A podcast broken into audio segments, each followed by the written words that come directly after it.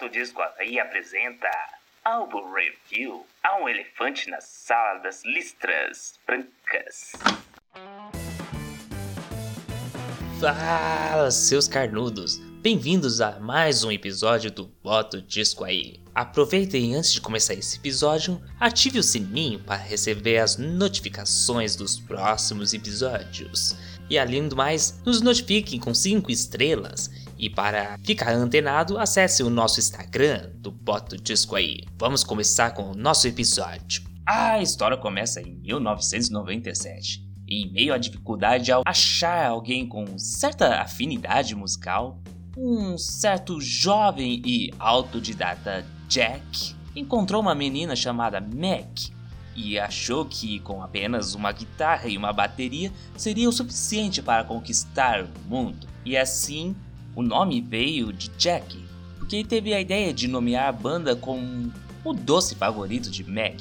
Ela adorava aqueles pirulitos listrados de branco e vermelho que vendem em todas as docerias dos Estados Unidos. Assim foi criado o conceito da banda. Essas cores acompanhariam eles em tudo que fosse lugar: roupas, instrumentos, capas e clipes.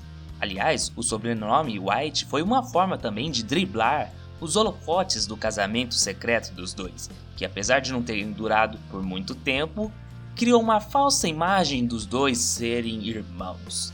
Os White Stripes fazem parte da nova tendência do rock de reciclar tudo o que foi feito de bom ou não por grupos dos anos 60 e 70.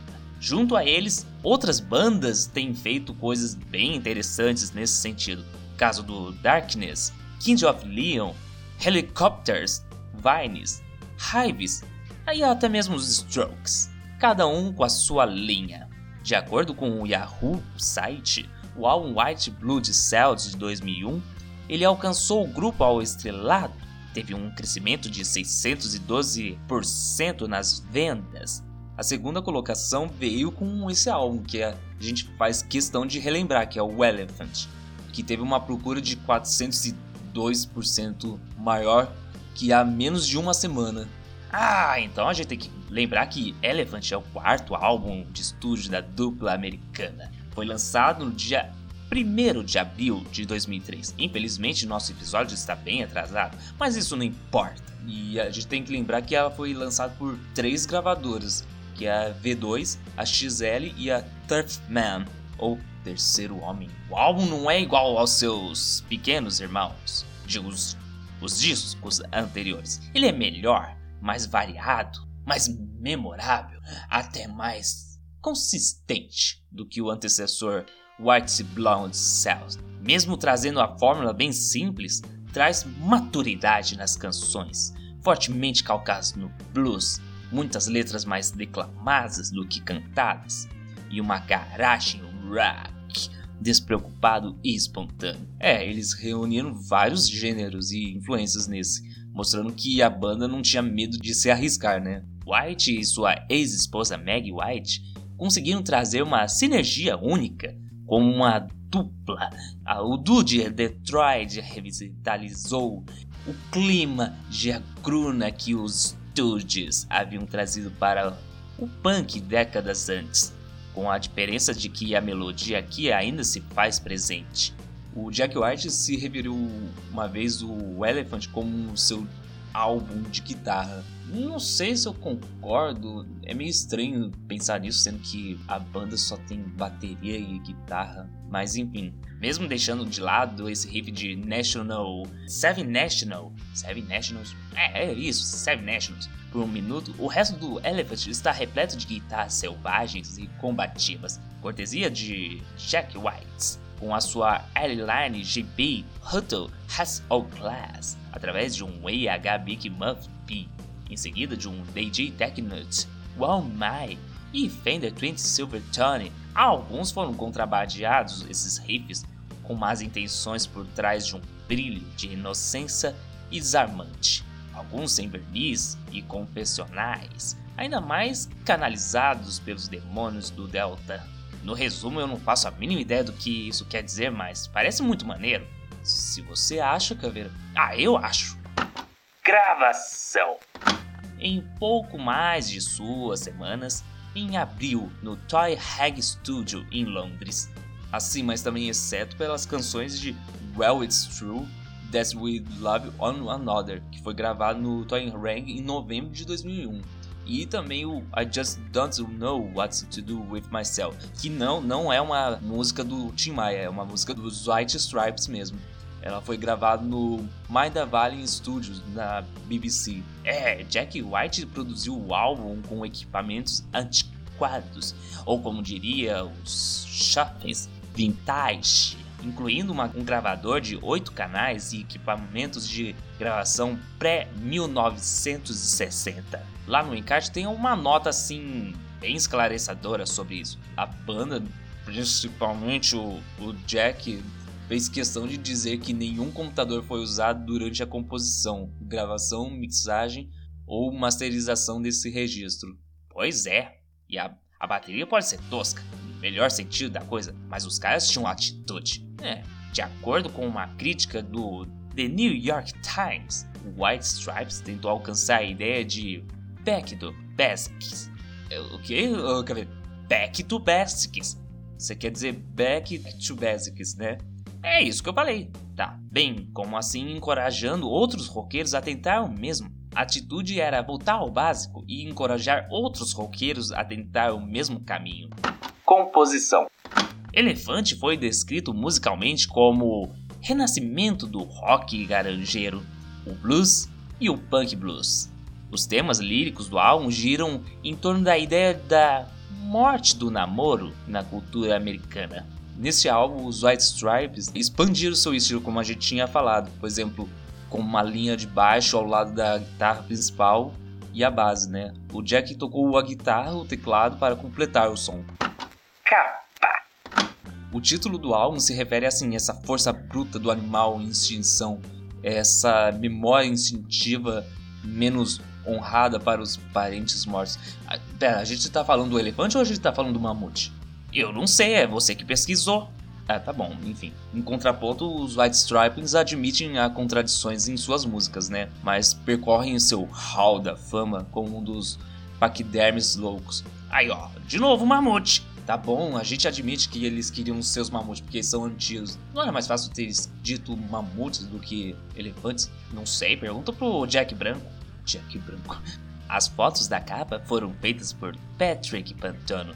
Sim, fotos, pois o álbum foi lançado com pelo menos seis versões diferentes da capa. As capas diferentes para as edições de CD e LP nos Estados Unidos, Reino Unido e outros lugares.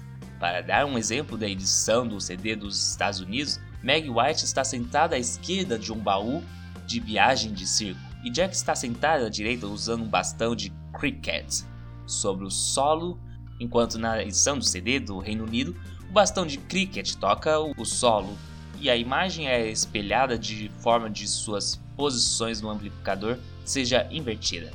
A capa do álbum do vinil do Reino Unido é a mesma do CD dos Estados Unidos, mas difere porque os tons de cores são muito mais escuros.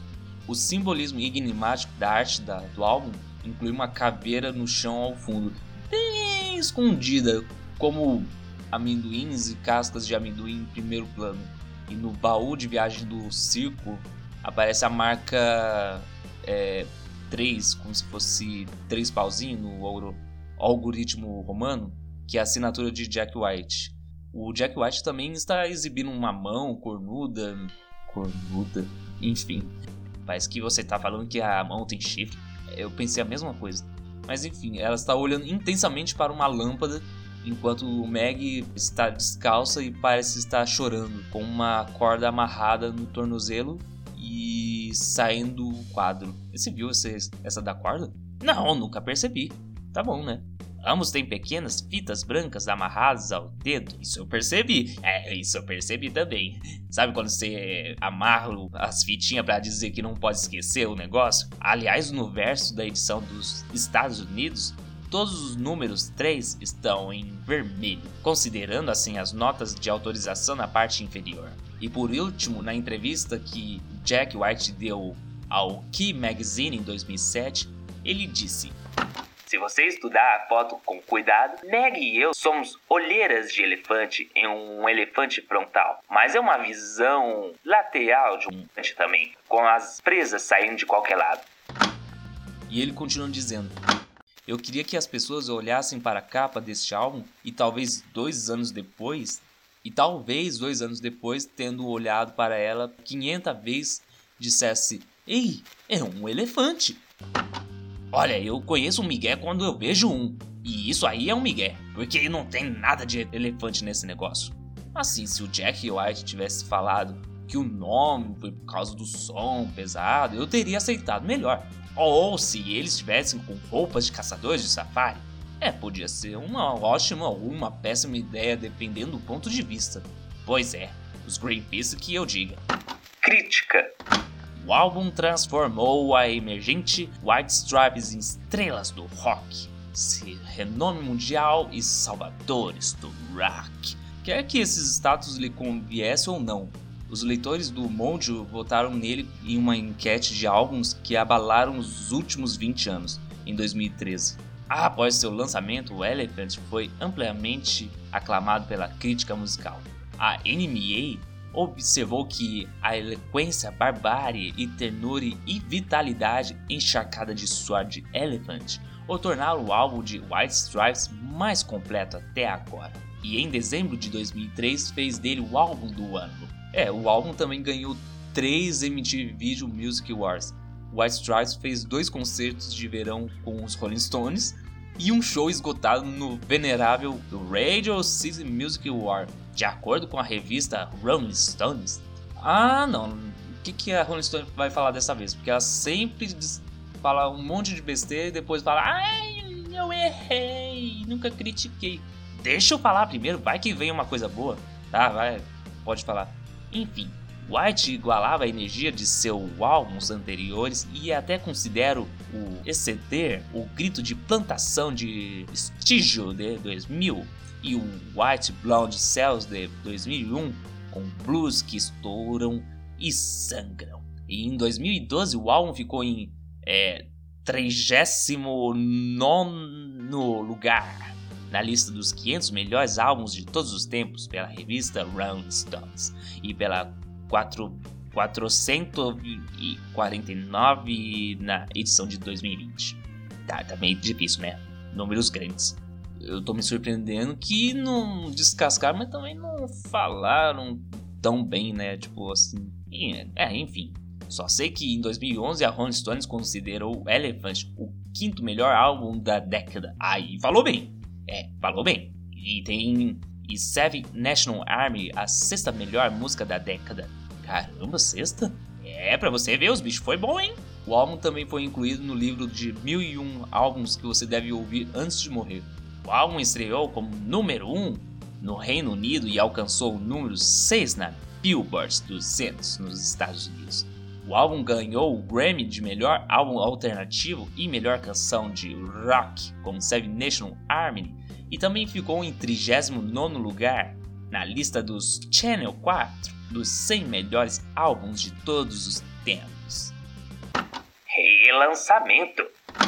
Ah, e vocês ficaram sabendo que o álbum vai ter um relançamento, como ele é dito pelo um dos melhores discos do rock dos anos é, do século 21, ele vai ganhar uma versão de luxo. Já saiu, né? Porque saiu em janeiro, né? O Jack White tinha anunciado como Elephant 20, é, uma nova mixagem mono, feito por ele, de, ao lado do Bill Skimble, o produtor e parceiro da sua gravadora Turfman Records.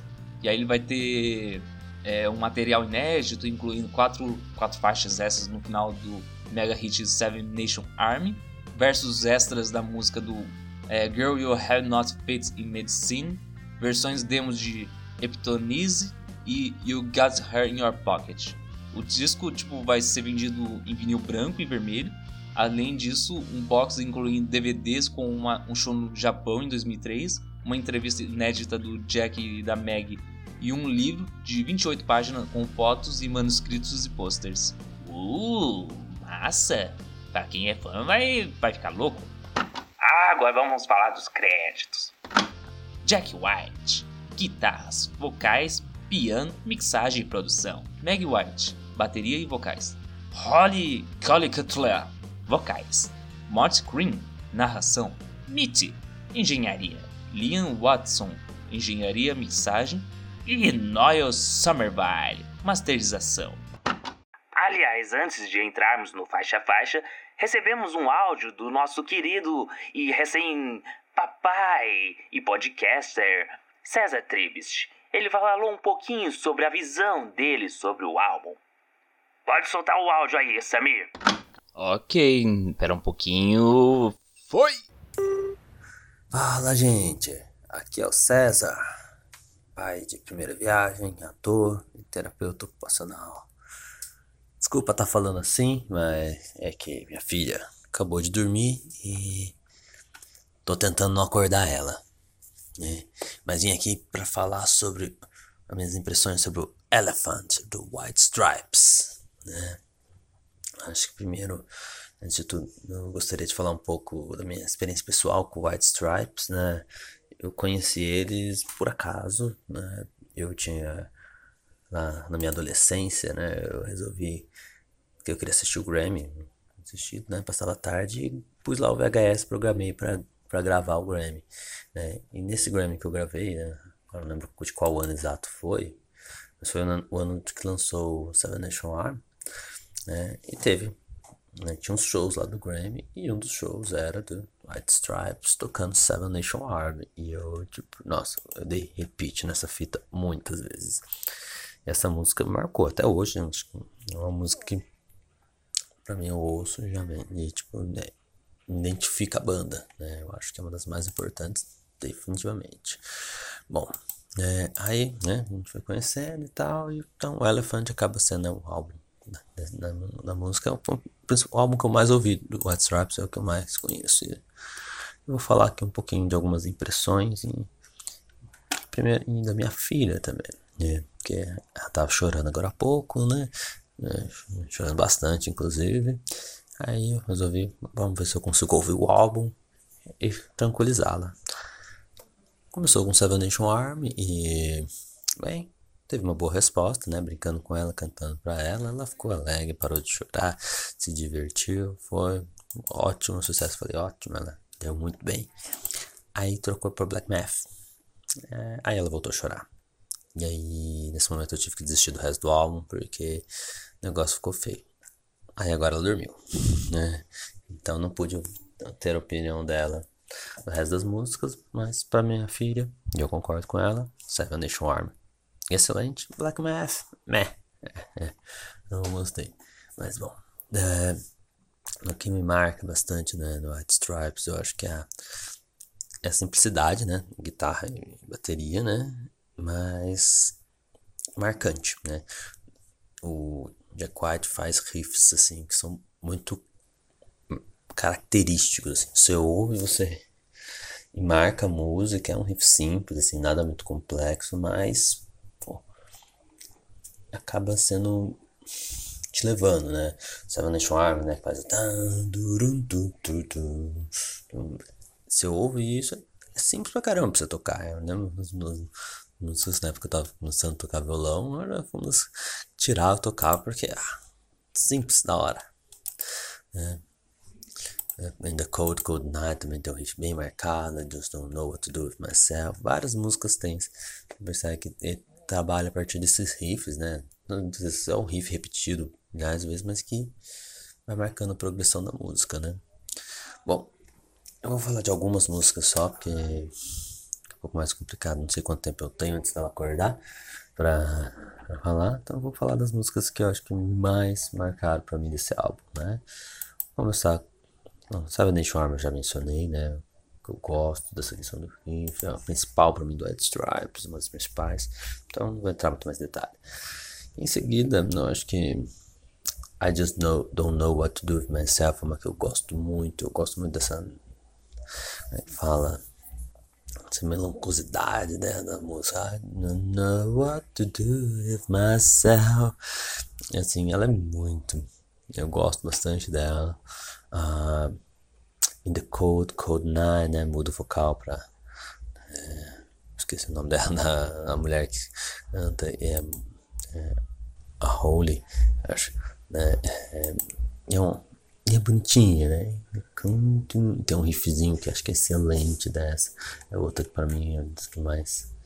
Eu, eu gosto bastante. The Hardest Button to Button, assim, que já é um pouco mais. Ó, mas tem um riff de guitarra mais. Tum, tum, tum, tum, com a batera. Eu acho que é muito, muito legal. É, assim, as outras músicas, né, que eu não tô mencionando, né, no geral eu gosto, são baladas, são mais tranquilas. A Black Math acho que é que eu menos gostei no álbum, né, mas talvez seja birra minha porque fez minha filha chorar, mas, uh, as outras eu, eu, curti, mas eu não, não me marcaram tanto, assim, nesse sentido, quanto as que eu tô mencionando. E por fim, a minha favorita do álbum, né, mas não sei se é estranho, mas é, é a última que finaliza, né, que é Well, It's True That We Love One Another ela muda no estilo, né? Fica uma. É parece uma música divertida pra mim. Ela parece tá uma conversa, sabe? Assim, aquela, aquela coisa que duas pessoas tocando começa a fazer, começa a responder, né? Eu acho ela muito gostosa de ouvir, assim, parece que é uma brincadeira entre eles ali, né? Discutindo essa relação deles e tal, porque, não sei, pelo menos na época, né? Tinha muita, assim, dúvida em como, é, qual era a relação exata do, dos dois, né? Do Ed Stripe, né? Que eu, é, eles eram um casal, eles eram irmãos, que diabos eles eram, né? E essa música eu acho que ela tira graça dessa, dessa dúvida que tinha, né? Uh, dessa, relação deles, né? Uh, I love Jaguar like a little brother. e assim, eles fazendo essa zoação, assim, que eu, eu acho muito gostoso de ouvir, assim. Eu, eu gosto muito da, né, violão simples da, da música e acho que é a minha favorita do álbum. E bem na época agora. É, agora vou ter que ir, ir, embora que eu tô ouvindo. Minha filha se mexeu, acho que ela tá acordando. Deixa eu ir lá ver. É isso aí, valeu, gente. E essa foi a declaração do nosso querido amigo Pai Pai César Tribes. Acho que a gente pode ir para o nosso faixa-faixa, né, Caveira? É, podemos ir. Agora vamos fazer o nosso faixa faixa. Primeira faixa, a sétima nação, Seven National Army. A primeira faixa é também o primeiro single do disco. Seven National Army faturou tudo o que merecia.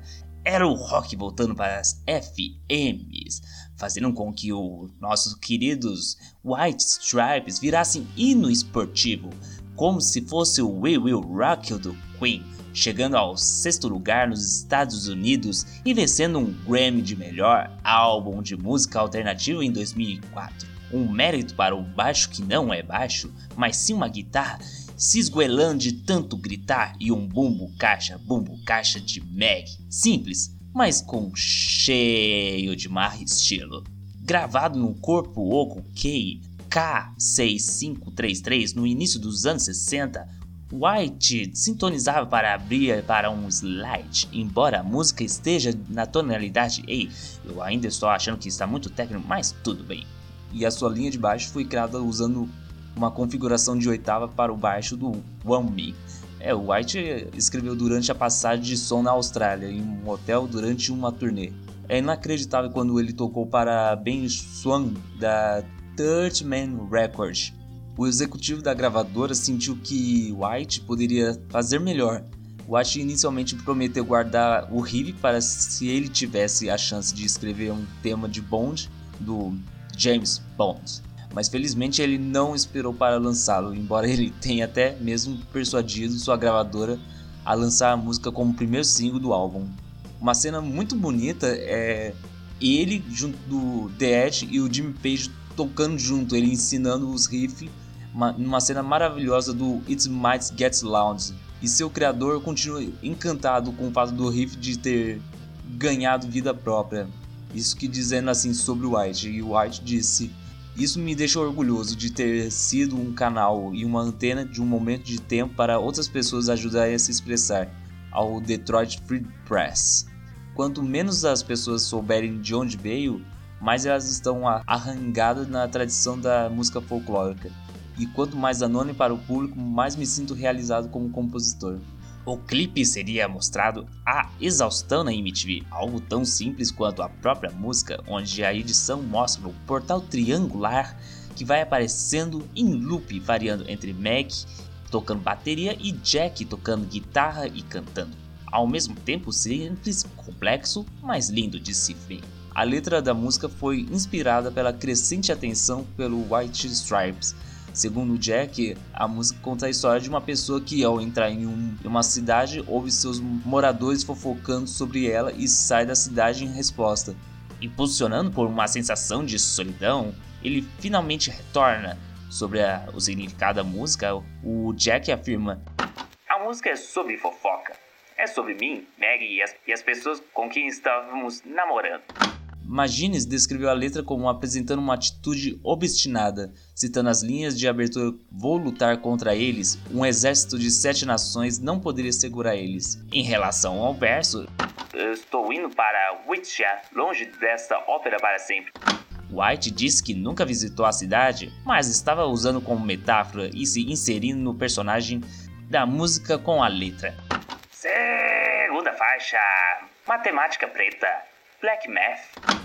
Se há uma coisa que o White Stripes pode fazer, uma enorme jam punk, como se juntasse Buzzcocks, Studios e The Sonics numa mesma sala, tocando ao mesmo tempo, criando várias e várias camadas de guitarra e um Jack gritando num drive intenso, mostrando que barulheira de guitarra de Jack vai se espalhar pelo disco todo. Em alguns momentos o instrumento soa como um trem descontrolado e um solo que parece sirene de ambulância. Difícil é encontrar limpa e sem distorção. Quem faz esse papel mais suave no álbum é o mesmo Jack White, só que tocando piano. A letra fala sobre castigo com um pobre e criança Jack White sendo forçado a repetir fórmulas no quadro como punição. É, essa temática sobre criança ou ser uma criança ou uma infância parece ser muito repentino desde os álbuns anteriores. Então não é uma surpresa para quem já ouviu os outros álbuns. Para mim é uma surpresa que ele ainda continua falando nesse ponto de vista. Antes de lançar o clipe oficial, tinha um V-Loser no YouTube, onde imagens vão se aproximando da tela, criando novas imagens como prédios e elefantes. Agora o clipe oficial parece que colocaram pecinhas de eletrônicos para formar o corpo de Jack e Meg, além de pinturas que vão aparecendo sobre eles, além de como se fossem legos, remetendo a outras coisas e outros clipes da banda. Terceira faixa. Não existe mais casa para você aqui. There's no house for you here. Nem todas as faixas são um congestionamento enorme. Dessa vez começa suave com um coro, a, guitarra vai suave até que ela se transforma em um final bem maior, bem memorável. A guitarra do, do Jack ele se vandalizar as harmonias vocais comicamente exageradas a la Queen, com uma lata de spray de seis cordas de feedback e fuzz. O álbum parece ter criado várias veluzes para comemorar o álbum. O álbum parece que para comemorar os seus 20 anos, criaram vários V-Losers, criando uma linguagem em torno do nome e as cores que a banda sempre colocou, e novamente as imagens vão se formando, porém desta vez elas são várias pinturas. Realmente a textura de pintura, como se várias dos seus frames fosse cada uma uma pintura, assim aparecendo várias paisagens, casas do interior dela. Bom, a letra fala de uma relação que eu não se sustenta mais, digamos assim, nem mesmo conversando ou se olhando. Parece que eles não conseguem deixar de brigar por qualquer coisa. E o que faz acabar e bastar é o cara falando para a mulher ir embora e que aquele lugar não é mais para ela. Quarta faixa. Eu não sei o que fazer comigo. I don't know to do with myself. Para compor o repertório foi a ideia de Maggie a banda começou a fazer esse cover que é do Burt Bacharach e Ralph David. É a única música que não é de autoria deles dessa, desse disco. Apesar dela ser um clássico dos anos 60, ela é maravilhosa. Pode até soar como uma música calminha, mas na verdade é mais do que rebelde. O clipe da música, que ser indicada até o Oscar, passa todo em preto e branco, foi dirigido simplesmente por Sofia Coppola e é estrelado pela supermodelo Kate Moss, que dança ao redor de um tablado e de um polydance, usando apenas uma lingerie preta. Mesmo em momentos mais suaves, a raiva nunca está longe. Os uivos do feedback em frações de segundos são uma das bolas de raiva mal reprimidas, finalmente liberada em uma frenesi de penugem suja em seu minuto final. Eu gosto como o contraste do clipe com a estética pin-up, de total liberdade, apesar da letra não dizer isso, é porque a letra fala sobre alguém que perdeu seu amor e entra num estado de inércia. Quinta faixa. Na friagem da noite. In the cold, cold night. Bom, essa é uma das poucas faixas que tem muito pouco a dizer, porque é uma, uma baladinha acústica, bem simplinha, bem minimalista, praticamente é o violão e a Meg cantando. Tem um toque mais romântico, como uma balada típica luau de praia. Na faixa, Meg declara-se para um cara qualquer. A sensualidade de a Peg Lee faz nos perguntar por que raios é que Meg White esperou tanto tempo para cantar num disco do White Stripes. Sétima faixa. Eu quero ser o garoto para aquecer o coração da sua mãe. I want to be the boy to warm your mother's heart. White se aventura nos pianos dessa vez. Um momento assim até what the tipo, do nada vem pra um lado mais piano já não, não, já não bastava o, o violão bem simplista da faixa anterior.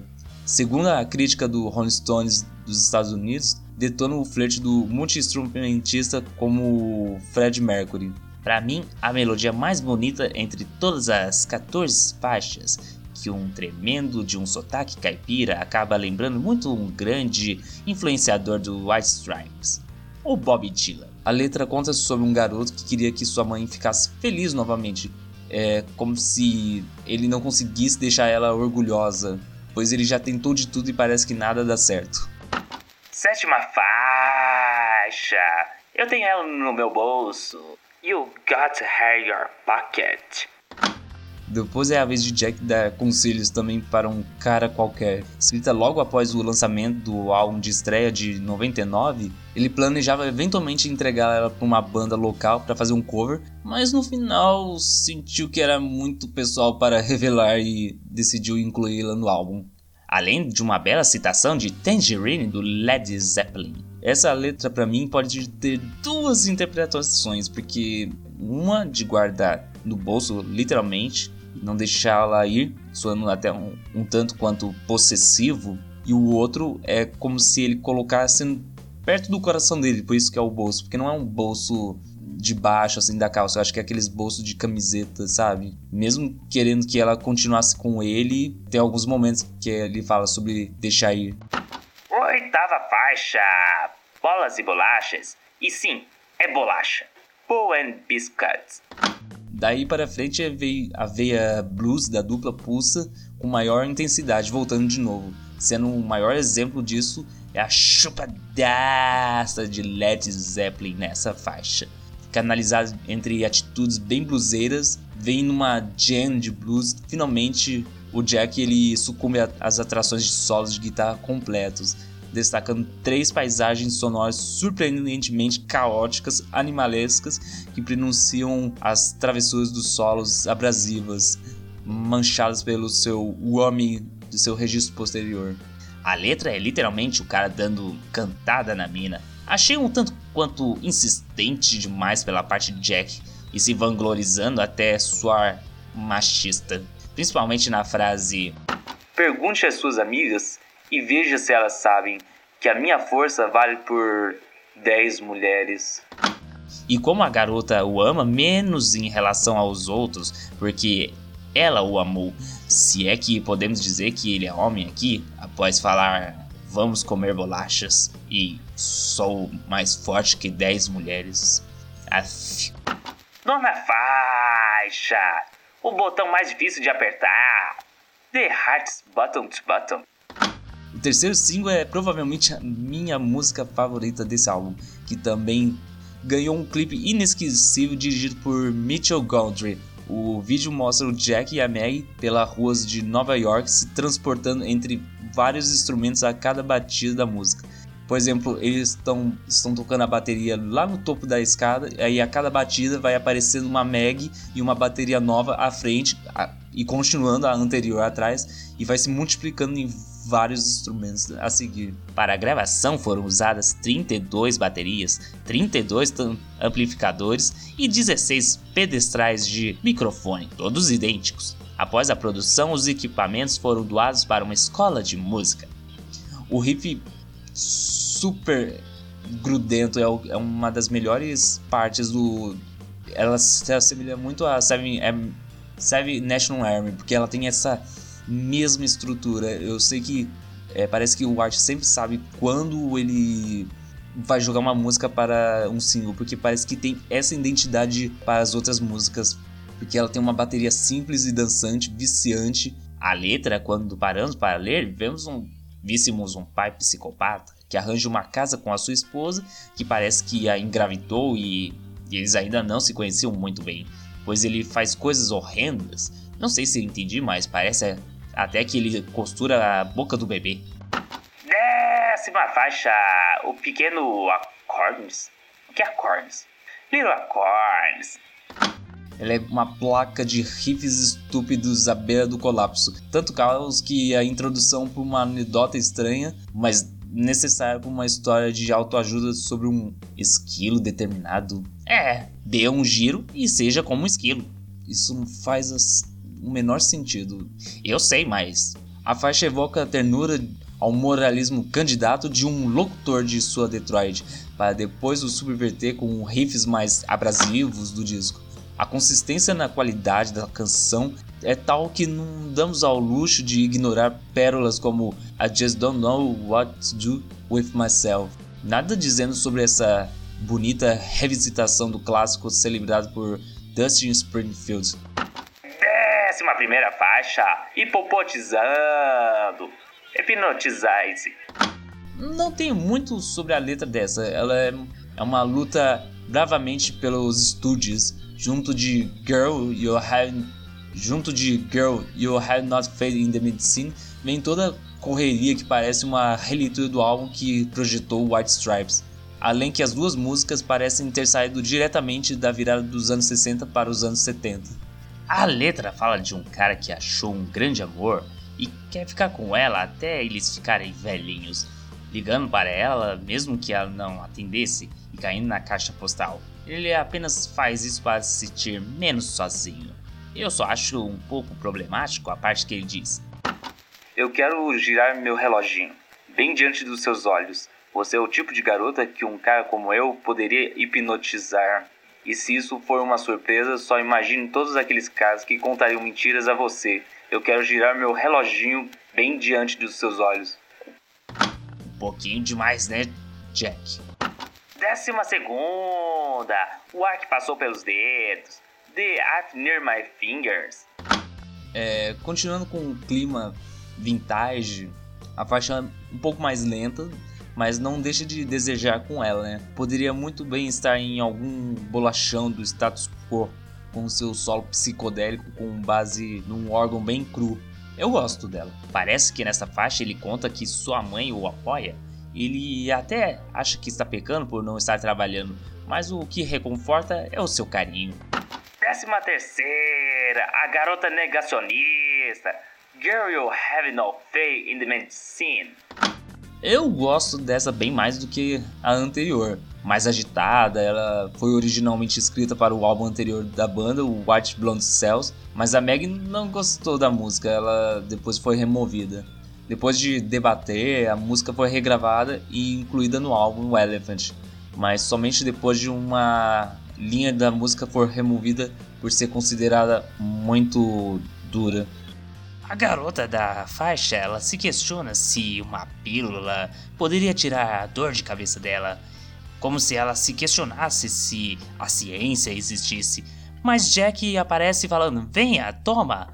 Funciona e vamos correr pela rua depois de descer da casa na árvore. Outra canção de um ponto de vista meio infantil ou adolescente, como ele saísse da casa na árvore. O Jack é estranho. É, bem estranho. Décima quarta e última faixa. Bem, a verdade é que eu amo outra. Well, it's true that we love one another. Um belo duet country. Eu não sei nem porque eu fico chocado, sendo que tem outras faixas muito diferentes da porradaria que teve anteriormente. Ela não destoaria do álbum num disco de Nancy Sinatra com Lee Hasleywood. Ela é um pouco tudo do que tem no disco, embora o rock seja defini definitivamente o foco central, mas ela entra nas outras variedades de som, né? Como eu falei. As vibrações folclóricas são canalizadas no encerramento desse álbum de maneira estranha, mas de um jeito doce, se não, não séria.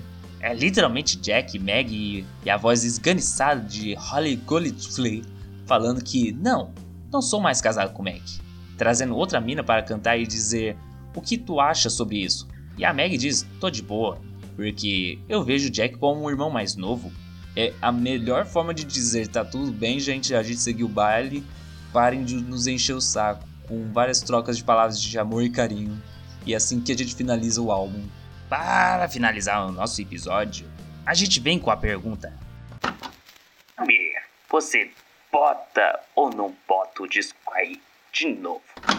Hum, não sei, eu acho que às vezes ele, ele tem faixas muito legais, mas tem horas que eles não me encantam tanto. Algumas, algumas acústicas ou algumas outras muito pesadas, eu acho que elas ficam meio repetitivas, talvez, com as outras coisas que já fizeram. E às vezes parece tanto, tanta distorção que começa a me incomodar. Muita improvisação.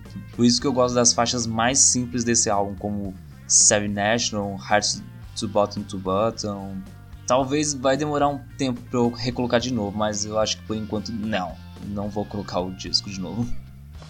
Ah, que tristeza. Mas se vocês ainda não se inscreveram no nosso podcast, façam a sua inscrição assim, segue a gente, avaliem bem a gente e segue a gente nas redes sociais. No Instagram, bota o disco aí, Samir Murad com dois M's, Y e R. E eu barra sou barra caveira. E lembrem-se, se vocês gostam de música, bota o disco aí.